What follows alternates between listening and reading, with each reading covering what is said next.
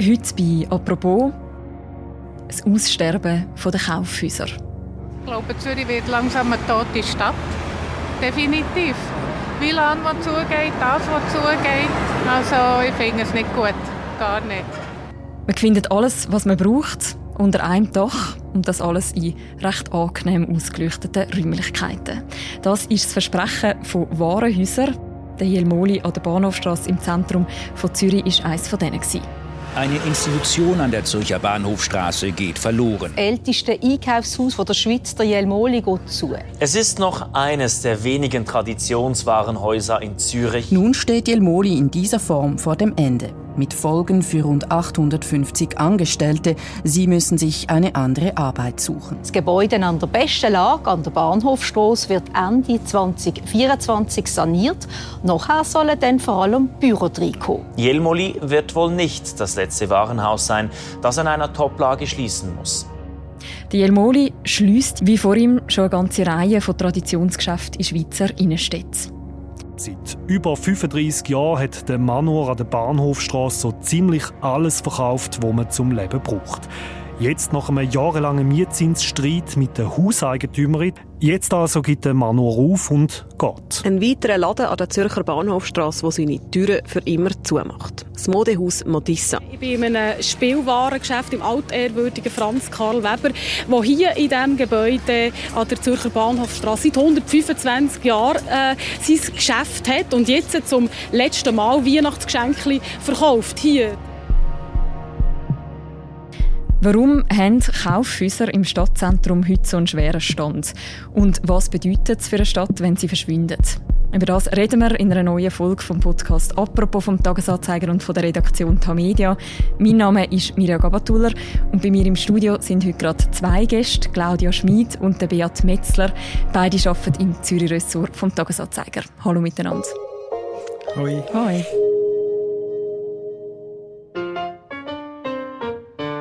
Claudia, wenn wir die Geschichte von Jelmoli von ganz vorne anfangen dann muss man ziemlich weit zurückgehen, nämlich das Jahr 1833. Das ist so. Es ist wie viel Geschichte in der Stadt eine Einwanderergeschichte. Und zwar ist der ursprüngliche Gründer von Jelmoli der hat Giovanni Pietro Giulielmo geheißen und ist auf Zürich gekommen und hat seinen Namen eingedeutscht und ist seitdem als Peter Johann Jelmoli unterwegs gewesen. In der Stadt hat mit der Familie Giolina, einer Textilhandel tätigen Familie, ein Geschäft aufgebaut und hat dann eigentlich in den 30er, 40er Jahren die Vorarbeit für die Gründung vom Jelmoli, die er aber selber nicht mehr erlebt hat, hat er vorgeschafft, sozusagen. Er hat auch beim Hirschengraben verschiedene Stände gehabt, ein kleines Läden an der Schipfe. Ein Nachkommen hat dann der Jelmoli im 1899 eröffnet.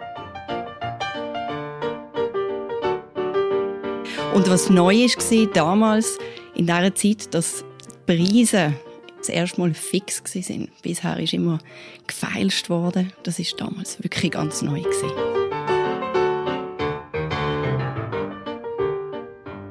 Also, bahnbrechende Erfindung, feste Preise auf Textilien. Ist das ein Erfolg? Das war ein totaler Erfolg. Warenhäuser in dieser Zeit sind in Europa überall entstanden das große Vorbild auch von der Familie Jelmoli ist Beaumarchais, Le Beaumarchais in Paris, was es bis heute gegeben hat wo eben das mit diesen Umtauschmöglichkeiten, die fixen Preise eigentlich zuerst gekommen ist. Also, dass die Ware wirklich da war und dass man Auswahl hat, das kann man sich nicht vorstellen, aber das ist wirklich neu gewesen. Und auch die Architektur von diesen Häusern ist bahnbrechend für die Zeit. Lift, zuerst mal ein Restaurant in einem Warenhaus, das ist alles neu mhm. Eben, es ist um 1899, wo dann auch Jelmoli eröffnet in Zürich. Warum sind denn die Kaufhäuser zu dieser Zeit so ein Erfolg gewesen? Also wahrscheinlich das Wichtigste war, es hat alles unter einem Dach gehabt. Früher ist mit dem Körbli einmal durch die ganze Stadt und hat alles zusammensammeln. Das ist alles auf einer Fläche erhältlich war, ist wirklich ein Novum und ein Ort für alle, wo man schauen durfte. Erstmals in der Geschichte unseres gebirgigen Landes ist an einheimischen Gestaden ein Korsarenschiff vor Anker gegangen schwer beladen mit den reichsten Schätzen der Welt, soweit sie industrieerzeugt und preisgünstig sind. Die schauerlich romantische Seite der Seefahrt präsentiert ein Zürcher Warenhaus seinen Kunden und auch jedem, der ohne Kaufzwang einen Blick in Schiffsbauch, Piratendekoration und Schatztruhen oder auch nur auf die als Seeräuberbräute kostümierten Verkäuferinnen wagen will. Was damals auch neu war, es hat Besichtigungen ohne Kaufzwang gegeben. Man hat einfach staunen was, was in dieser Welt vom Sport 1980, frühes 20. Jahrhundert, was dort plötzlich alles für neue Produkte gegeben hat. Und es war eine totale Verschiebung vom Einzelhandel zu ganz vielen kleinen Sachen auf einer Fläche. Und das ist wirklich neu. Wenn wir jetzt einen Sprung in die Gegenwart machen, ist noch etwas von dem Image übrig vom Jelmoli oder für was steht er heute? Ich glaube, es sind sehr viele Leute aus der Stadt und nicht nur Zürcherinnen und Zürcher mit dem Jelmoli verbunden gewesen. Das Märli-Tram, das am, wie in der Weihnachtszeit durch die Stadt geruckelt ist, das, das ist jedem ein Begriff. Was meinen Sie, wenn wir losfahren? Ja! Jedes Jahr seit bald 50 Jahren fährt in der Weihnachtszeit das Merli-Tram durch Zürichs Innenstadt, begleitet von zwei Engeln, die den Kindern Geschichten erzählen.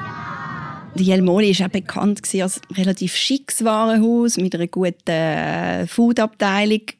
Globus war sehr lange in einer Konkurrenz Man hat immer gesagt, das sind so die zwei schicken, teuren Warenhäuser. In den letzten paar Jahren ist aber Jelmoli das ist zumindest mein Druck wieder recht noch bei den Leuten gewesen, weil es haben viele Events stattgefunden, zum Beispiel auch das Festival Food Zurich, was sehr viele Leute angezogen hat. Es hat auch Zusammenarbeiten gegeben mit Zürcher Designerinnen und Designern, während Globus ja sehr international geworden ist. Also es ist eine Institution und vielleicht nicht nur die Institution, weil es eines der ältesten Warenhäuser ist, sondern auch das letzte Einzelstück sozusagen. Jelmoli an der Zürcher Bahnhofstraße. Ein Warenhaus mit einer Ausstrahlung weit über die Stadt Zürich hinaus. Nun steht Jelmoli in dieser Form vor dem Ende. Mit Folgen für rund 850 Angestellte. Sie müssen sich eine andere Arbeit suchen. Beat, seit dieser Woche ist klar, das letzte Einzelstück, wie es jetzt Claudia genannt hat, der Jelmoli, der wird es nicht mehr lange geben. Genau, am Montag hat Swiss Prime ich glaube für viele überraschend, zuerst der Angestellte, dann den Medien mitteilt, dass sie die Moli auf Ende 2024 zumachen werden. Frustrierend, dass wir es nicht geschafft haben mit einem tollen Team. Wir haben es nicht geschafft, hier einen Break-Even hinzubringen. Aber ich glaube, die Einkaufsverhalten haben sich einfach wirklich fundamental verändert.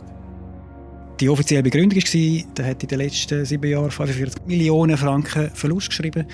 Und darum lohnt sich das nicht mehr. Und darum muss man das schliessen und etwas anderes machen aus diesen Räumen. Mhm. Swiss Primesite ist die Besitzerin von Mielmoli. Genau, Swiss Primesite ist die grösste Schweizer Immobiliengesellschaft, börsenkotiert. Die ist 1999 gegründet worden und hat seitdem riesige Immobilienportfolio übernommen. Unter anderem Jelmoli mit allen Liegenschaften, die zu Jelmoli gehört haben. Das war im Jahr 2009. Gewesen. Und das war für den Jelmoli ein ziemlicher Wechsel, gewesen, weil es hat geheißen, Jelmoli war eigentlich kein Kaufhaus mehr, gewesen, sondern ein Kaufhaus, das einem Immobilienunternehmen gehört. Mhm. Und das sind wie total andere Voraussetzungen. Gewesen. Wo die Schließung bekannt worden ist, wie sind da die Reaktionen auf das gewesen? Ich glaube, die Leute sind enttäuscht und auch wenn sie nicht viel in Jelmoli gehen, sie haben irgendeine emotionale Verbindung zu dem und zu der Bedeutung, die der für die Bahnhofstrasse hat. Also sie verbinden das irgendwie mit dem Zentrum von Zürich und dem Erlebnis, das das bietet. Ich finde das ganz schrecklich. Das ist ein Wahrzeichen von der Bahnhofstraße. Und das seit Jahrzehnten, seit ich in der Schweiz bin, bin ich da fast zu Hause. Ein Teil von Zürich geht irgendwie weg. Ich bin zwar eine Bernerin, aber ich bin schon lange da. Und ich finde es traurig. Ja. Hat mal die früher die schönsten Feste gehabt, oder, die es gegeben hat. Oder? Ich glaube, Zürich wird langsam eine tote Stadt. Definitiv. WLAN, das zugeht, das, was zugeht. Also ich finde es nicht gut. Gar nicht. Das hat man auch gehört, wenn wir Passantinnen und Passanten an diesem Tag zugelassen haben. Die haben sich zum Beispiel gegenüber dem SRF auch geäussert. Ich könnte es auch gerne noch verlinken. Was wird denn jetzt aus dem grossen Gebäude, wo ja Jelmoli drin war? Also im Untergeschoss und im Erdgeschoss sollen die Läden drin bleiben, aber in der Mitte gibt es Büros und auf dem Dach soll es wieder ein Restaurant geben. Insgesamt wird die Ladefläche von etwa 24.000 Quadratmeter halbiert auf 10.000 bis 11.000, je nachdem. Was für Läden das es geben wird, ist noch nicht klar. Sicher ist, dass sie eine recht hohe Miete zahlen müssen. Das heißt, es gibt kaum irgendwelche kleinen Quartierläden, sondern eher Luxusbrands oder äh, internationale Ketten. Das ist aber eine reine Spekulation. Mhm. Die Schließung ist ja damit begründet worden, dass die Jelmoli Verlust schreibt. Was sind denn die Hintergründe von dem? Es gibt da ganz verschiedene Erklärungen von nicht so geschickter Geschäftsführung zu der Digitalisierung. Das ist die Erklärung, die Elmoli selber äh, viel gebracht hat, dass einfach viel Kundschaft ins Internet abgewandert ist und dass sich die Leute weniger Zeit nehmen, um sich in einem Warenhaus quasi alles einzudecken. Dann gibt es auch politische gefärbte Begründungen, wie äh, dass es keinen Sonntagsverkauf gibt, dass es zu wenig Parkplätze hat, was bei Elmoli vielleicht nicht zutrifft, weil die haben ein eigenes Parkhaus. und dann gibt es noch die Frage mit den Mieten. Mhm. Was ist denn mit den Mieten los? Jelmoli ist 2009 Mieterin geworden von der Swiss Prime Site und wird von dem Unternehmen wie als externe Mieterin behandelt. Das heißt, es muss marktübliche Miete zahlen und das setzt Jelmoli stark unter Druck. Wenn Jelmoli hingegen selber Besitzerin wäre von dem Haus, dann wäre der Druck auf die Mietrendite viel kleiner. Ein Beispiel für so einen Fall ist der Sprüngli, ein Paradeplatz das Haus, wo der Hauptsitz von Sprüngli und die Confiserie und das Restaurant sich drinnen befindet, die gehören dem Unternehmen Sprüngli und darum können die sich die Lage überhaupt leisten. Das sagt der Chef von Sprüngli, der Milan Prenosil. Und er sagt auch, wenn er würde wollen, könnte er das Haus für viel mehr Geld vermieten. Aber er möchte das nicht, weil ihm liegt sein Geschäft am Herzen. Das heißt, es gibt an der Bahnhofstrasse wie zwei verschiedene Interessen, die von den Vermietern und die von den Läden, die dort möchten Geschäfte. Und die Interessen sind oft nicht übereinstimmend. Mhm. Hat es denn Möglichkeiten gegeben, um die Schließung zu verhindern? Die Swiss Prime Site hätte müssen auf äh, Mieteinnahmen verzichten. Das ist aber für ein börsenkotiertes Unternehmen sehr schwierig, weil das gibt anonyme Investoren und die haben jetzt nicht einen grossen Bezug zu Zürich. Die möchten einfach möglichst viel Rendite haben und die fragen sich dann, wieso sollen wir quasi ein Geschäft quer subventionieren, wo uns eigentlich nichts bedeutet. Ist Daniel Moli jetzt ein Einzelfall, der sich die Miete nicht mehr leisten kann? Nein, das ist eine Entwicklung, die sich in der Zürcher City sehr stark zeigt, aber auch in anderen Städten. Dass in den letzten Jahren sind viele Häuser verkauft worden und am meisten Geld können oft so Gesellschaften bieten wie Swiss Prime Site. Ein Beispiel ist der Manor oder der Franz Karl Weber. Die haben auch beide raus müssen, weil die Mieterwartungen der Eigentümergesellschaften zu hoch sind. Und die Entwicklung ist auch Erfolg davon, dass die Immobiliengesellschaften viel Kapital zur Verfügung haben und darum hohe Preise können zahlen Das macht es wiederum für die Erbengemeinschaften, die oft im Besitz sind von diesen Häusern im Zentrum, attraktiv, um die Häuser zu verkaufen oder so hohe Miete zu verlangen. Mhm. Das sind quasi die wirtschaftlichen Gründe, die auch jetzt hinter der Schliessung stecken und auch hinter anderen Schliessungen.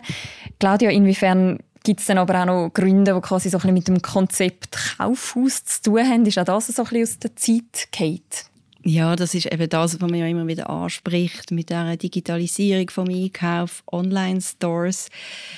Ich finde, es ist eine sehr schwierige Frage, warum funktioniert es wirklich nicht mehr, weil wir gehen ja doch auch alle noch einkaufen und irgendwie bestellen wir ja aber auch ein bisschen online. Ich glaube, wir sind im Moment wirklich so in einer also in einer Veränderung drin und wissen noch nicht so, was angeht. Aber ich glaube, was man wirklich kann sagen ist, für einen Sparschäler gehe ich vielleicht wirklich nicht mehr in Jelmoli in den dritten Stock, sondern in dieser Zeit habe ich das Außer du willst ganz einen schönen Sparschäler. genau, aber vielleicht, vielleicht wollte ich meinem Vater ein schönes Geschenk machen, dann gehe ich vielleicht noch schauen. Aber ich glaube, sehr viele Basics gehen halt wirklich nicht mehr in der Stadt kaufen und wir haben uns auch daran gewöhnt, dass die Preise fix sind und die finden wir eben überall. Und äh, was auch sehr viele Experten sagen, also Einkaufsexperten sagen, ist, es hat zu viel, es hat zu viel Fläche. Aber das finde ich ist wirklich eine Frage, die man diskutieren kann, weil also wie teilt man die Fläche auf? Oder macht man Pop-up-Stores, macht man verschiedene Brands? Ähm, Im Globus zum Beispiel gibt es jetzt ganz verschiedene Luxus-Brands nebeneinander. Ist jetzt also innovativer als ein Einzelhandel? Also das sind ganz viele Fragen, die ich finde, wo man nicht abschließend beantworten im Moment. Das heißt, Kaufhäuser, die, die wollen, überleben, die müssen sich etwas einfallen lassen. Aber was macht denn das jetzt mit den Innenstädten, wenn quasi mehr und mehr von diesen Traditionshäusern verschwinden?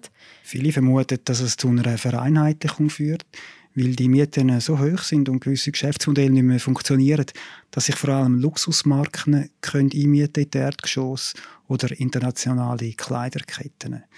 Das heißt auch, dass eine Angleichung passiert zu anderen internationalen Innenstädten und quasi das Zürcherische, wo die Bahnhofstrasse lang hat, der Lokalkolorit verloren geht.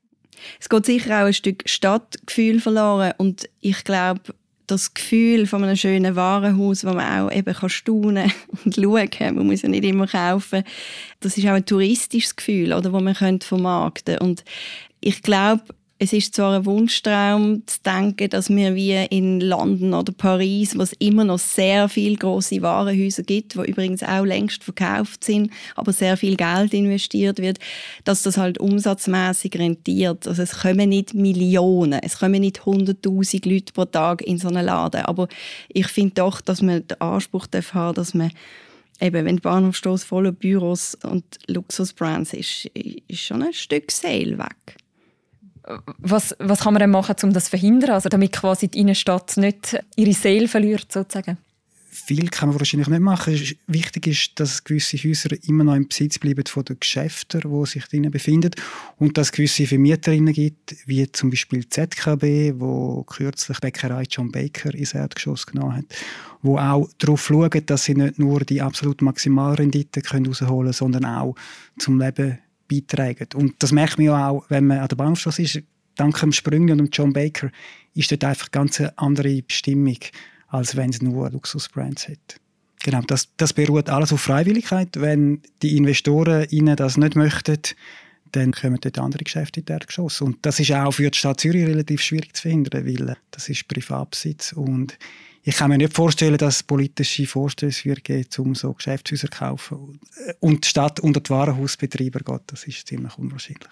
Was wird euch beiden persönlich ohne die Jelmoli fehlen? Also, ich hatte jetzt bis gestern wirklich gedacht, das Märchentraum. Ich liebe das Märchentraum. Aber es ist ja gerettet worden. Wie ist das gegangen? Das wird weiterhin gesponsert, ja.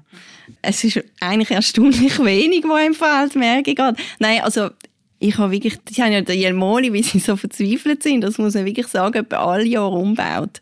Und sie haben eine mega schöne Kinderabteilung gehabt, die ist zwar total teuer gewesen, aber es hat dort verschiedene Reiten gehabt und es ist total schön eingerichtet Ich bin dort manchmal einfach schauen, mit meiner Tochter. Ich bin früher noch oft in No Way gegangen, wo es im obersten Stock gegeben hat, aber das ist schon lange her. Jetzt bin ich schon jahrelang nicht mehr da gewesen, von dem her. Aber ich kann mir vorstellen, dass es einfach so ein Warenhaus zu der Stimmung viel beiträgt, für Leben sorgt und interessante Schaufenster und irgendwie spürt man das, glaube ich, schon ein bisschen, auch wenn man nicht einmal reingeht. Das hat wie einfach so, es, es, es ist ein Belebungsort.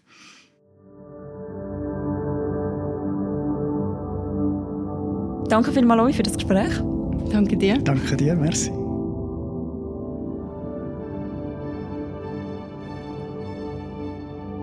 Wer noch zu der Geschichte vom Jelmoli nachlesen oder auch zum Sterben der Kaufhäuser in den Schweizer Innenstädten, wir verlinken auch noch ein paar passende Beiträge im Beschrieb zu dieser Episode. Und wenn ihr noch kein Abo habt vom Tagi oder von einem anderen Tamedia-Titel, dann gibt es jetzt für Podcast-Hörerinnen und Podcast-Hörer auch noch ein spezielles Angebot. Nämlich kann man den Tagi drei Monate lang lesen zum Preis von einem Monat. Und alle Infos dazu findet man auf tagiabo.ch. Das war es für diese Woche mit dem Podcast «Apropos». «Apropos» wird moderiert von Philipp Loser im Wechsel mit mir, der Mirja Gavatuller, und Laura Bachmann ist unsere Produzentin. Und die nächste Folge von uns, die hören ihr am Montag wieder. Bis dann, macht's gut. Ciao miteinander.